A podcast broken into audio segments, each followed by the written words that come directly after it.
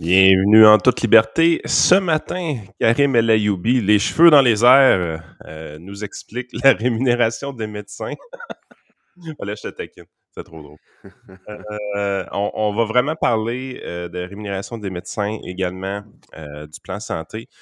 c'est le temps d'être dynamique dans les commentaires. Il y a beaucoup de mythes au point de vue de la rémunération des médecins. Vous pouvez poser vos questions. Karim, ça va lui faire plaisir de répondre. Euh, de, ce côté-là. Puis évidemment, on va, glisser un mot sur le plan santé euh, de Christian Dubé qui décrié de toutes parts. On se demande des fois si réellement les critiques comprennent ce qui se passe. Euh, fait on fait le tour du sujet ce matin.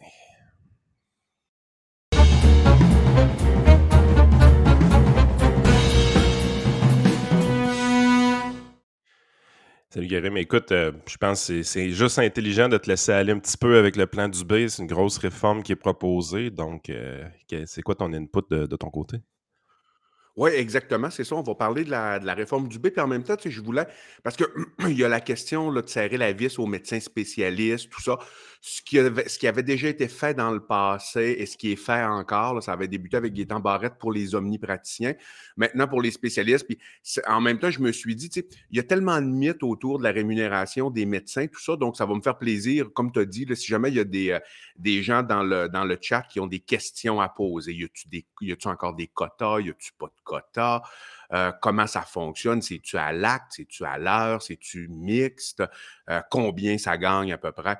Un médecin, c'est-tu trop? C'est-tu pas assez? Faut-tu mettre les médecins en prison? Des genres de choses comme ça.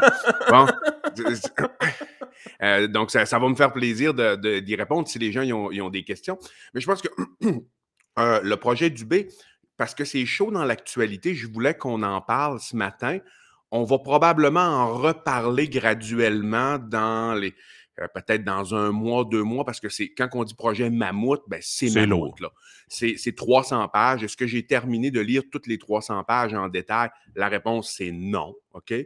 Euh, j'ai lu euh, en diagonale, il y a des choses qui m'intéressaient plus, je l'ai lu plus en détail, mais je veux dire, je n'ai pas la prétention aujourd'hui de tout maîtriser le projet à 100, à 100 Il y a une chose que je me suis rendu compte, c'est qu'à un moment donné, pour plusieurs, là, je ne dirais pas tout le monde, mais pour plusieurs, une réforme est nécessaire parce que ça ne marche pas. Donc, n'importe quelle réforme serait correcte, dans le sens que sais, moi, j'ai dénoncé un peu cette réforme-là parce que je vois beaucoup, beaucoup, beaucoup de centralisation à l'intérieur, par exemple.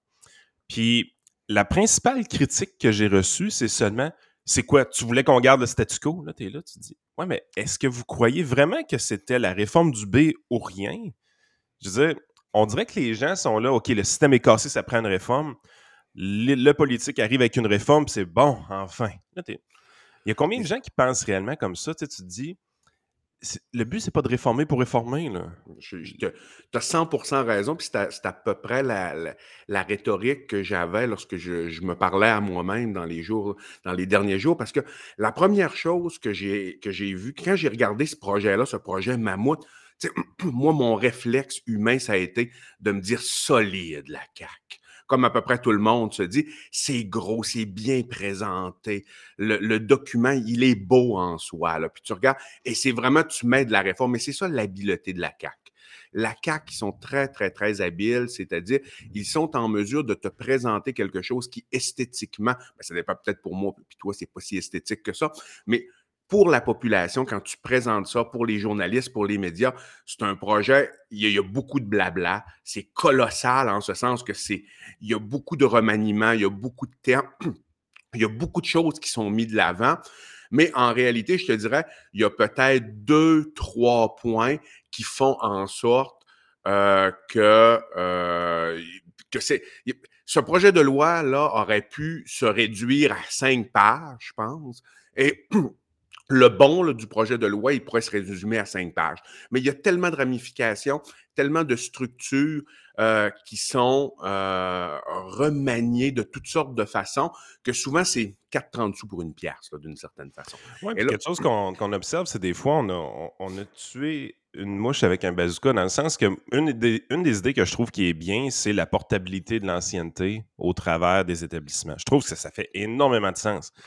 Mais tu n'avais pas besoin de fusionner toutes les négociations syndicales ensemble pour faire Ben, ça. ça, c'était le premier point que je voulais qu'on discute exactement. C'est-à-dire que tu as, un point positif parce que ça, c'est vrai que de reconnaître l'ancienneté à travers les, les, euh, les hôpitaux, c'est sûr que tu as certaines infirmières ou et certains membres du personnel euh, de la santé qui ne sont pas contents de ça parce qu'ils disent ben moi, je peux, euh, je peux être bumpé, c'est-à-dire je peux être plus compétent que quelqu'un qui a plus dans. Mettons que moi, je ne sais pas, moi, ça fait un infirmier, ça fait 10 ans qu'il travaille à l'hôpital de Chicoutimi. Il y a quelqu'un qui travaille à l'hôpital de Saint-Jérôme qui a 14 ans d'ancienneté. Cette personne-là peut prendre sa place, entre guillemets, sa place hiérarchique parce que la personne a plus d'ancienneté. C'est pas tout à fait comme ça que ça fonctionne, c'est-à-dire, c'est pas la place hiérarchique de la personne sur le terrain, c'est plus la reconnaissance de l'ancienneté en ce qui a trait aux vacances, et, euh, tu comprends, en ce qui a trait à la rémunération, en ce qui a trait aux conditions euh,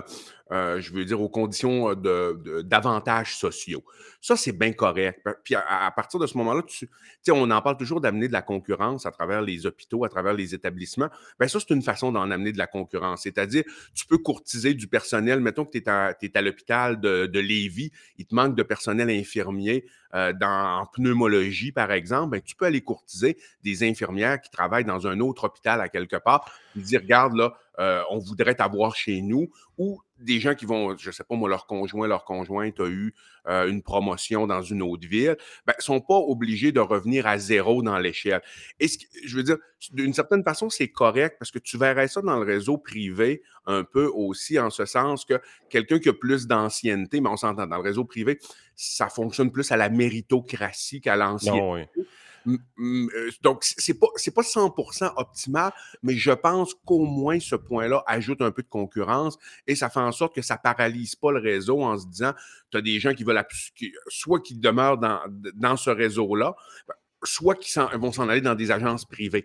Et ça, ça, Prenez par exemple les, les pharmacies partout. Pensez-vous réellement quand une pharmacie a besoin de remplacer une pharmacienne, ils vont voir une prospect puis ils lui disent Écoute, viens chez nous, voici le salaire que tu vas avoir, tu vas avoir du fun, l'équipe est dynamique. Par contre, il faut que tu réalises que tu es la dernière rentrée. Fait que tes vacances vont être généralement en octobre puis en avril. Est-ce que ça fait ton affaire? Ben là, la fille, elle m'a dit, ben là, je vais rester ici, là. Je dire, je partirai pas, je suis pas cave, là, tu sais. Ça marche pas de même, là, tout le monde comprend ça. C'est en plein ça. Et ça, l'histoire de l'ancienneté, c'était c'était une anomalie syndicale, tant qu'à moi, là, cette histoire-là, que ça ne peut pas être respecté. Ça ne peut pas être transférable d'un côté à l'autre. Donc, ça, moi, je suis tout à fait d'accord avec euh, le réseau. Moi, moi je préférerais que ce soit de la méritocratie pure, mais je veux dire, on est au Québec, là, oubliez ça. ça, On, ça va pas. chercher une petite. Tu sais, quand on dit que la CAQ est efficiente pour aller jouer sur les bons thèmes, dans le sens qu'il y a une partie qui est intéressante aussi. Ils vont dire il y a certains emplois que maintenant, ce ne sera pas seulement l'ancienneté. Il va aussi avoir une partie compétence, il va aussi avoir une partie euh, performance, 10 à 15% dans le calcul. Bon, je suis capable de m'imaginer qu'il y a une grille de calcul assez sophistiquée pour sélectionner un poste ou des affaires de même. Mais ça, ça parle à des gens comme nous. On est là, on est. Ah ouais, OK, finalement, vous vous débarrassez de 100% d'ancienneté, vous intégrez une portion compétence, vous intégrez une, une option euh, performance, c'est parfait. Mais encore là, vous étiez capable de faire ça sans fusionner tous les syndicats ensemble. Tout à fait. Tout à et ça, c'est là où le bas blesse, c'est-à-dire quand on regarde au niveau euh, des syndicats, c'est que le nombre euh, d'accréditations syndicales va passer de 136 à 4. OK? Ça, ça veut dire que, on en avait parlé dans une chronique ancienne, un des problèmes, c'est que, euh, que tu ne peux pas négocier directement avec l'employeur. C'est que la négociation se fait avec le gouvernement. Ce serait bien mieux d'avoir des gestionnaires qui sont indépendants au sein des établissements et qui vont négocier directement avec les syndicats. Tu- euh, qui vont, ça, ce serait l'idéal comme tel. Là, tu t'éloignes beaucoup plus de ça. La négociation va être ultra centralisée. Donc, si la négociation est ultra centralisée, ben, tu ne tiens pas compte des besoins des régions. Et ça, la critique syndicale par rapport à ça, je suis souvent en désaccord avec les syndicats, mais ici, je, dois dire que je suis plutôt en, accord. Et euh, je, je pense que ça, c'est c'est non optimal. Je pense que la, la façon de, de faire les choses, c'était oui, de reconnaître l'ancienneté euh, d'un établissement à l'autre, oui, de mettre des facteurs de performance. Euh, ça, c'est super bien, mais comme tu dis, tu n'avais pas besoin de tout centraliser, les négociations syndicales. Ça, ça va créer, ça, ben, ça va créer une distorsion entre la, la perception, parce que tu as toujours une distorsion de la perception centrale versus, les, versus les, euh, les besoins des régions. Puis la plupart, des gens, la plupart des gens pensent aussi que quand c'est plus simple, parce qu'on on vend ça comme ça va être beaucoup plus facile de négocier avec les syndicats si on a juste quatre conventions à faire.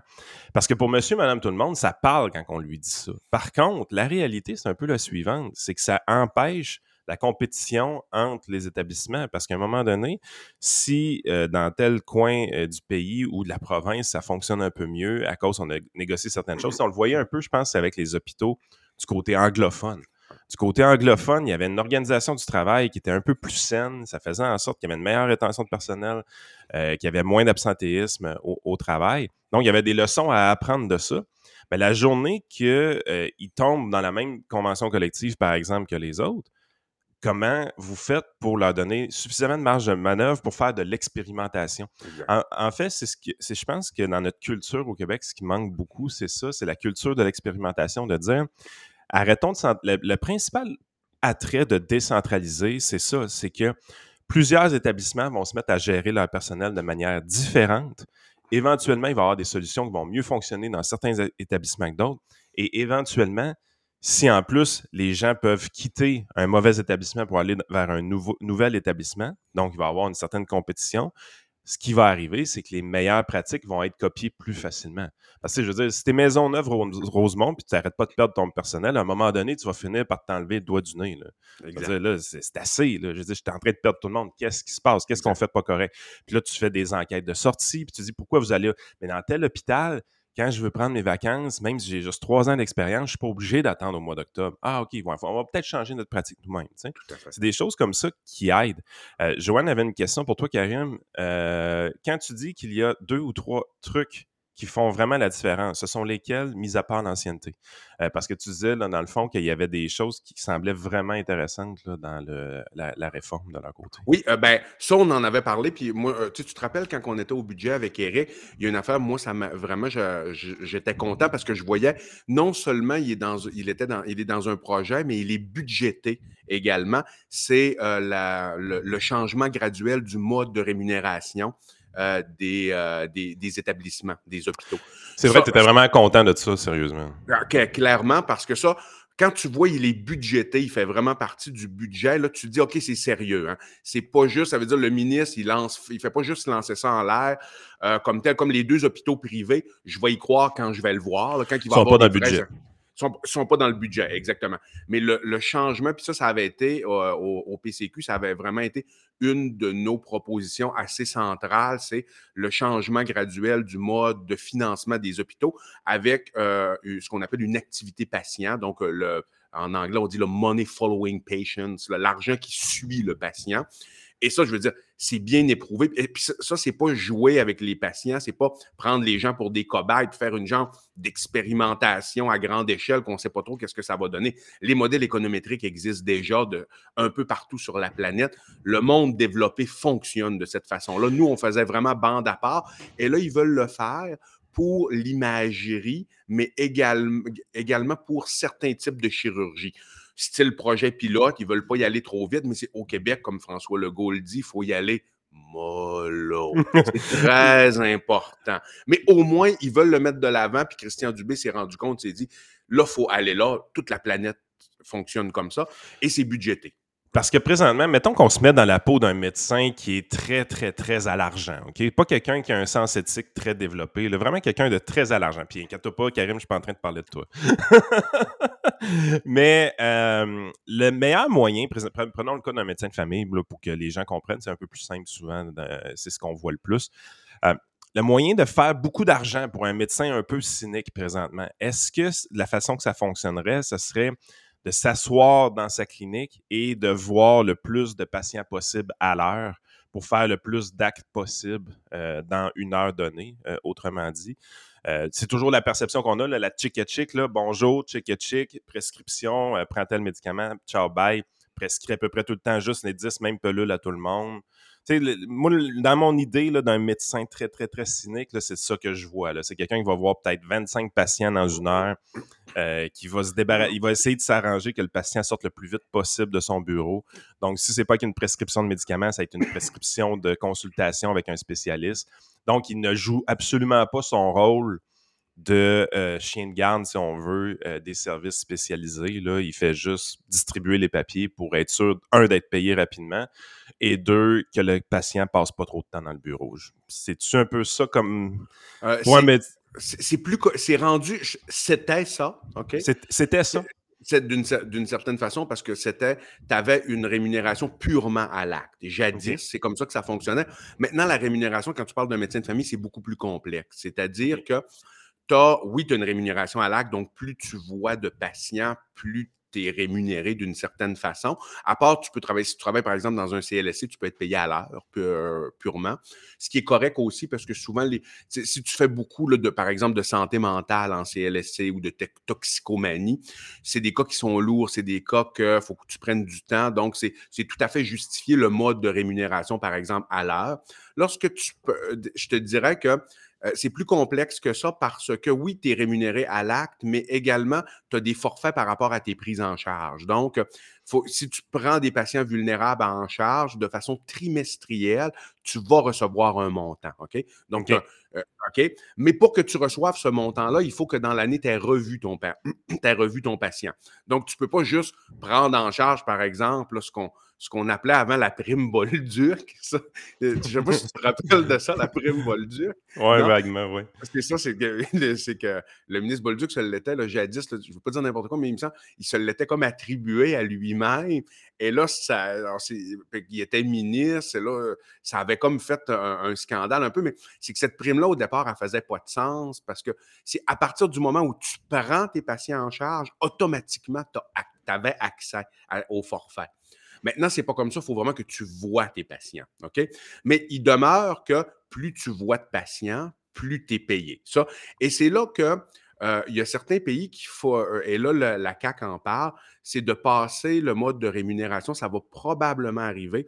Euh, d'un mode de rémunération à l'acte à un mode de rémunération per capita pour les médecins de famille. Per capita, ça veut dire c'est uniquement en fonction du nombre du nombre de patients que tu as. Ça fonctionne quand même. Dans, il y a certains pays européens qui fonctionnent de cette façon-là. Tu vas avoir beaucoup de HMO aux États-Unis qui vont faire ça. Tu sais, dans le fond, euh, les assureurs avec les gros, euh, les, grosses entreprises vont dire, écoute, je te donne mes 5000 employés, tu vas soumettre une... Euh, une, une, cotation, autrement dit. Donc, le HMO va dire, ben, écoute, nous autres, avec tel prix, on va s'en occuper. Ça, l'affaire, c'est que tu as une enveloppe budgétaire pour s'occuper de ces 5000 personnes-là. Puis ce qu'il observait, la raison pourquoi il voulait faire ça, l'argument principal, c'est toujours, ben à ce moment-là, on a plus de dollars qui sont envoyés en prévention. Parce que euh, s'ils peuvent détecter plus rapidement problèmes cardiaques, problèmes de cholestérol, toutes ces affaires-là, euh, il va avoir moins de coûts.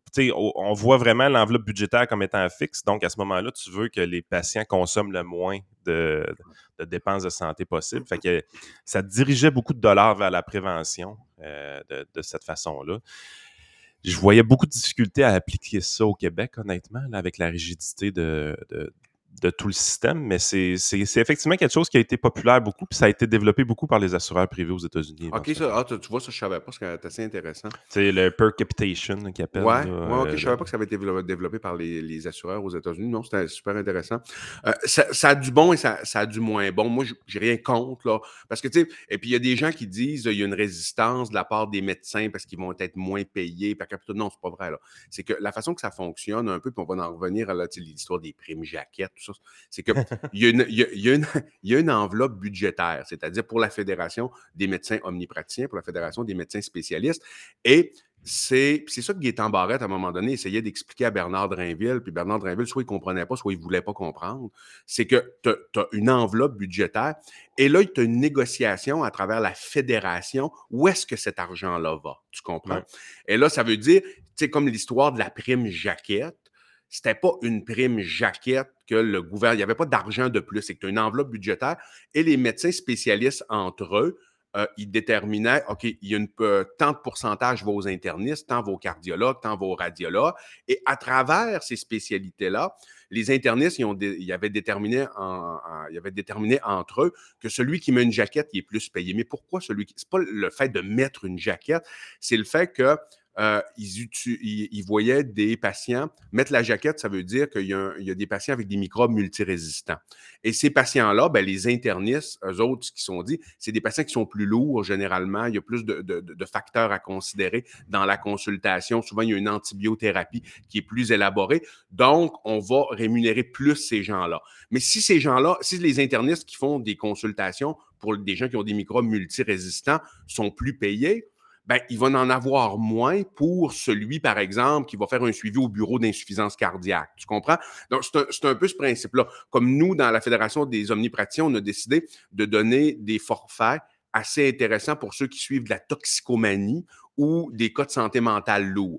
Parce que pourquoi? Parce qu'à la table de négociation, on s'est dit, ben, c'est des cas qui sont lourds, puis si on veut avoir, donner l'incitatif pour que ces gens-là soient suivis euh, et soient suivis en temps opportun, ben, on est mieux de mettre plus d'argent là, puis moins à d'autres. Moins, par exemple, pour les jeunes en bonne santé, ce qui fait du sens. Des fois, tu as des choses qui font pas beaucoup de sens. Parce que le, ce qu'il faut garder en tête, puis je pense que ton point est vraiment bon, c'est toujours un système de rationnement dans lequel on est.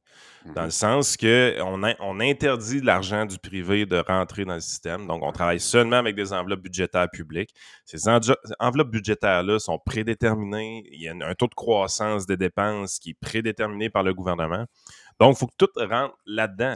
on l'a dit, un médecin, par exemple, de première ligne, c'est pas euh, son salaire qui coûte au gouvernement, c'est toutes les références qu'il va faire aussi par après. Donc, un, médecin peut facilement coûter entre 2 et 5 millions à l'État par année. Évidemment, le médecin n'a pas 2 à 5 millions dans ses poches, mais c'est juste qu'il y a toutes les références qu'il va faire, ça va générer ce genre de facture-là. Donc, le gouvernement se sert de la rémunération des médecins pour diriger vers certains objectifs qu'ils vont avoir. En fait, vous l'avez vu, euh, je pense que c'est quelque chose que tu, parles de plus en plus, c'est que les patients du GAP, présentement, seraient un peu plus payants que tes propres patients. Beaucoup. Euh, significativement. Ça, c'est spécial quand tu y penses parce que Significativement. Parce que là, le gouvernement était tanné de se faire taper ses doigts sur les patients orphelins qui avaient de la difficulté à rencontrer des médecins. Vous n'avez pas de médecin de famille, vous êtes une liste d'attente, tout ça. Fait que là, ils ont, ils, ont, starté le gap. Mais là, éventuellement, si tu n'as pas de médecin, tu risques d'avoir quasiment plus de facilité à rencontrer un médecin que si tu en as un. C'est ça. C'est parce que, comme tu es dans un système de rationnement, tu déplaces l'offre en réalité. Ça ne fait pas en sorte qu'il euh, va y avoir plus d'actes qui vont se faire au total. C'est juste que tu déplaces l'offre, c'est-à-dire les patients, puis tu as des cliniques qui voient ça de plus en plus à l'heure actuelle, c'est que les patients qui ont déjà leur médecin de famille, parce que leur médecin de famille est occupé sur le gap, ils ont de la misère à avoir rendez-vous avec leur médecin de famille. Mais le, le, oh, le c'est économique, là. C'était sûr que ça allait faire ça. Si tu joues. Exact mais statistiquement, ça va être bon. Statistiquement, ça va être bon parce que lorsqu'ils vont arriver, par exemple, en campagne électorale, la CAQ, c'est sûr qu'ils vont te sortir des superbes stats. Ils vont dire regardez, on a amélioré de 785% euh, la, euh, on a euh, par, on a amélioré de 785 le nombre de patients qui ont été vus, le nombre de patients orphelins qui ont été vus à l'intérieur d'une à l'intérieur de deux semaines ou à l'intérieur d'une semaine, par exemple. Mais là, euh, c'est ceux-là qui ont déjà un médecin qui sont plus vus par personne. Ben, c'est exactement tu, le, gap comme tel. Statistiquement parlant, politiquement parlant, c'est extraordinaire. Moi, je pense que le move politique est extraordinaire, mais ça n'améliorera pas la, ça améliorera pas le, nombre d'actes ultimes et le nombre de patients qui vont être vus à l'intérieur de l'année. Est-ce que c'est correct Il y a une quote en finance qui existe, puis je pense que c'est Warren Buffett, puis corrigez-moi si c'est pas lui, là, ça me fait plaisir de, dire que je me suis trompé. Il disait 9 fois sur 10, quand tu vois des gens intelligents faire de quoi de stupide, c'est parce qu'ils sont payés pour le faire. OK, c'est bon. Je, l'ai toujours, toujours trouvé bonne, cette quote-là. C'est qu'à un moment donné, tu te dis, les gens sont brillants. C'est pas qu'ils sont pas brillants, mais c'est juste que si tu enlignes mal tes incitatifs, puis ça, c'est le, problème en politique d'à peu près tout. Quand on fait de la planification centrale, puis l'extrême étant le communisme, euh, quand vous faites de la planification centrale, vous êtes toujours en train d'essayer de modifier les tarifications afin d'accomplir vos objectifs politiques. C'est toujours ça qui arrive avec la planification centrale. C'est la raison principale pourquoi on essaie dans un système politique d'avoir le moins de centralisation possible, puis que s'il y a des décisions qui doivent être prises centrales, que ces centralisations-là soient le plus proche du patient, le plus proche du citoyen possible pour éviter justement qu'il y ait des considérations politiques à grande échelle comme on voit avec le GAP présentement. Exact. Et tu sais, quand on parle de centralisation, c'est ça. Euh, ce projet de loi de, de Christian Dubé, il est, il est comme un peu paradoxal en ce sens qu'il y a un aspect de décentralisation, mais il y a un aspect d'hypercentralisation en même temps. Et c'est là que je, vais me faire une tête, j'y réfléchis encore vraiment à tout l'organigramme, parce que quand tu regardes tous les, organigrammes, ben, tout relève ultimement de, la, sous-ministre euh, Dominique Savoie. Quand tu regardes, le tout converge. Après ça, tu as la, structure, la nouvelle structure qui est Santé Québec, qui est une structure supplémentaire qui théoriquement devrait scinder d'une certaine façon le ministère de la Santé et des Services sociaux pour que le, ministère élabore les grands axes et Santé Québec devient le seul employeur. C'est je veux dire, c'est cité, c'est le ministre lui-même qui le dit. Santé Québec, l'agence Santé Québec deviendrait le seul employeur du réseau de la santé au Québec public, on s'entend. Donc là, tu as quand même une centralisation importante. D'un autre côté, puis ça, c'est bon, c'est-à-dire, puis nous autres, ça faisait partie d'une de, de, nos propositions, c'est de ramener les directeurs d'hôpitaux à un par hôpital. Donc ça, ça c'est bon quand même. C'est-à-dire que ton directeur d'hôpital, il n'est plus dans le CIS, dans le CIUS, il est sur le terrain à l'hôpital. Ça, je trouve ça bon.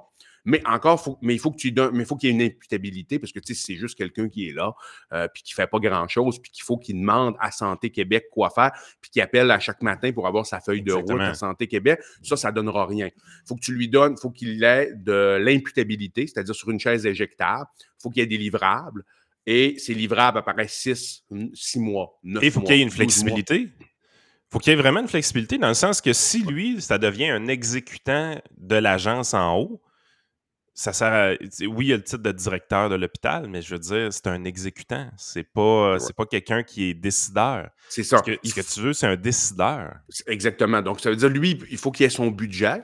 Son budget qui fonctionne dans un mode euh, qui suit le patient, donc pour mettre de la concurrence entre les hôpitaux, pour faire en sorte que lui, il ait un intérêt de voir plus de patients et plus de patients vulnérables. Ce directeur-là recrute, son, récolte son budget et avec son budget, lui, c'est-à-dire le ministère ou Santé Québec va lui dire dans six mois, on veut, on veut l'objectif, ton livrable, on veut que tu sois là.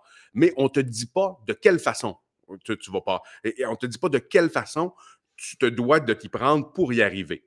Ça, par exemple, ça, ça, pourrait être bon. Ça, je pense que ça pourrait être très bon. et euh, disons que, par exemple, tu lui dis, nous, là, on veut que, par exemple, ton objectif, ce serait de voir X nombre de patients, d'augmenter ton efficacité, d'augmenter ton efficience également.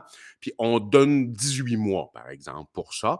Mais là, lui, il peut décider, il peut décider de recruter du nouveau personnel il peut décider d'agrandir, par exemple, sa salle d'urgence. Il peut décider d'acheter un nouvel appareil d'échographie cardiaque parce que ça, ça va lui permettre de recruter un cardiologue parce qu'il n'y avait pas de cardiologue qui voulait venir parce que son appareil était quasiment rendu dangereux pour, poser des bons diagnostics. Donc, tu lui donnes, faut, faut que tu lui donnes de la marge de manœuvre. À partir du moment où tu lui donnes cette marge de manœuvre-là, ben, il se doit de livrer la marchandise. Si c'est ça, ça va être, c'est excellent. Mais euh, on va voir, on va voir. Quel, va être le pouvoir que ces directeurs-là vont, vont avoir? Euh, ça, c'était une chose. Donc, centralisateur d'un côté, décentralisateur de l'autre côté. Euh, disons que c'est difficile de se faire une bonne idée de ce projet-là, de, la cohésion comme telle. Ben, moi, je pense que les éléments décentralisateurs vont avoir un bon effet à court terme. définitivement, je, pense que le plan santé, sur les 18 premiers mois va être efficace parce que les éléments de décentralisation vont avoir un impact rapidement. Dans le sens que, pensons juste à l'ancienneté euh, qui va être reconnue un peu partout. Il va y avoir des mouvements de personnel qui vont s'effectuer, des mouvements de personnel qui sont latents depuis plusieurs années. Les flags vont lever assez rapidement sont où les problèmes. Puis je pense que ça va amener des choses quand même vraiment intéressantes à court terme. Par contre, étant donné la lourdeur centralisatrice de plusieurs des aspects, ben, il va arriver ce qui arrive tout le temps avec la planification centrale, c'est que ça va s'empirer sur le long terme.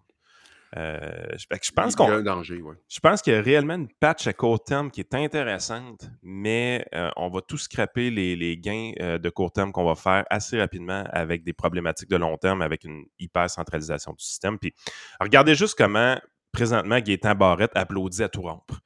Vous avez là un indice immense qu'on s'en va vers une grande centralisation du système.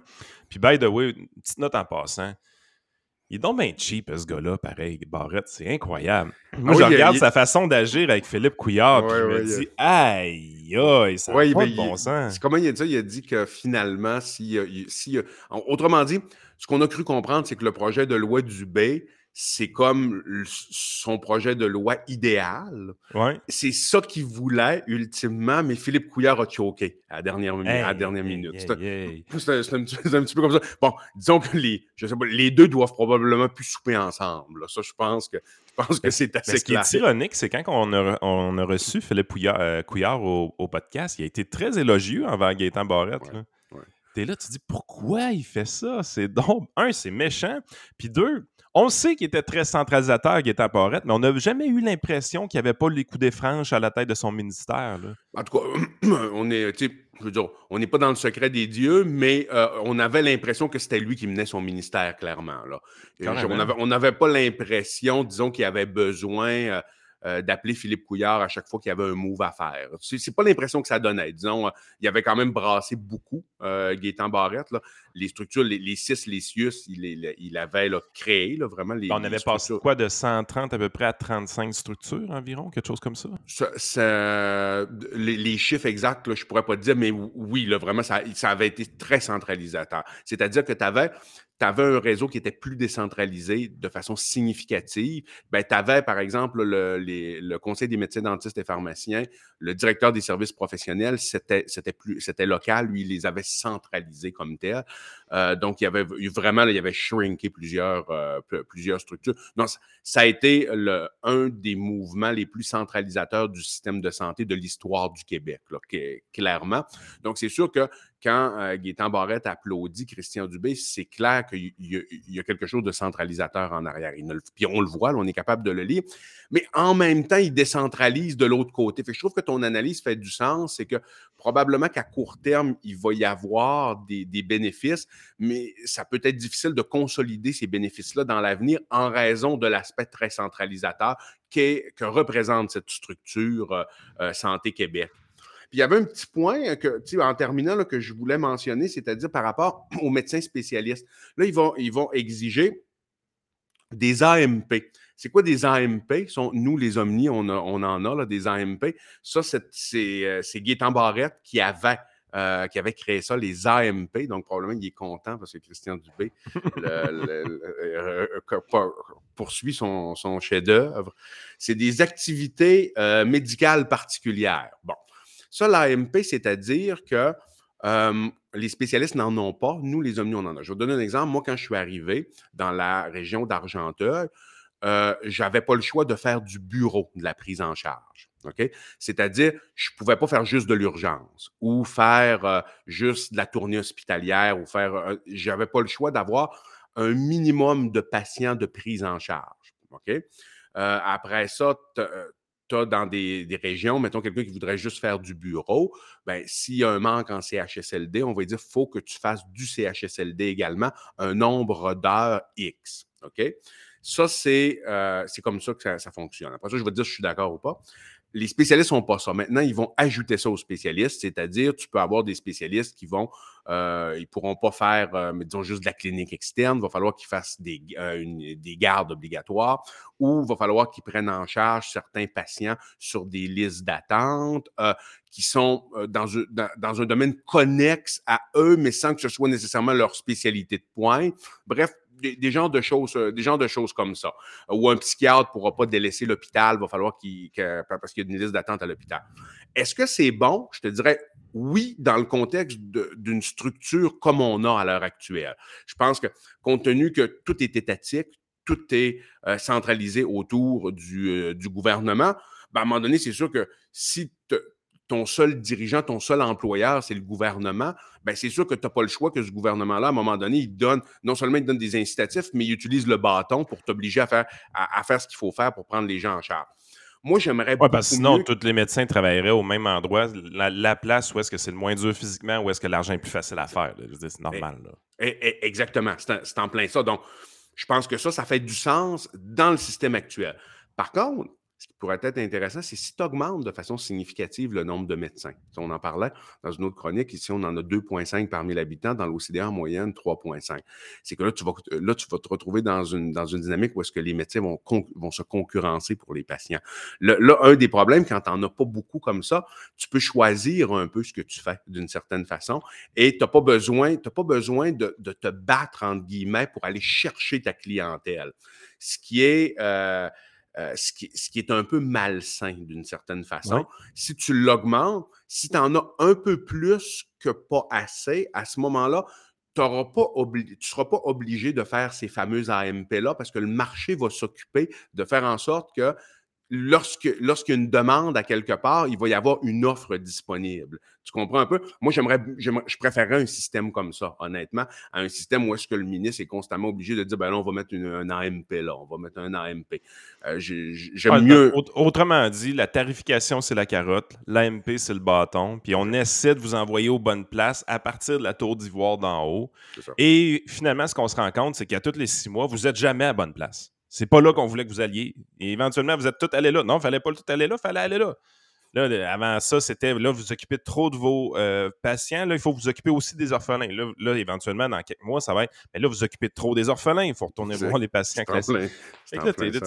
ouais, je comprends ce que tu veux dire. Sérieusement, il y a une déconnexion entre la tête dirigeante puis ce qui se passe sur le terrain.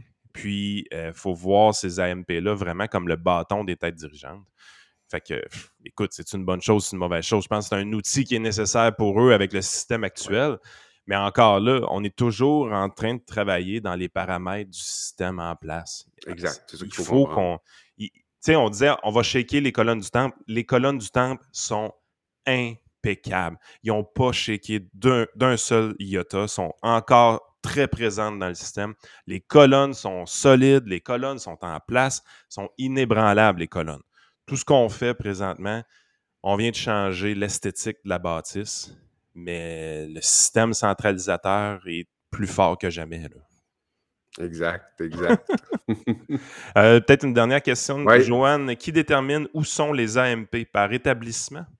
Ou euh, au niveau des CIUS euh, éventuellement? Non, c'est non, non, c'est vraiment c'est le les, les, AMP, c'est les CIUS, c'est centralisé, c'est-à-dire que ça va être le, la, ce qu'on appelle la direction régionale.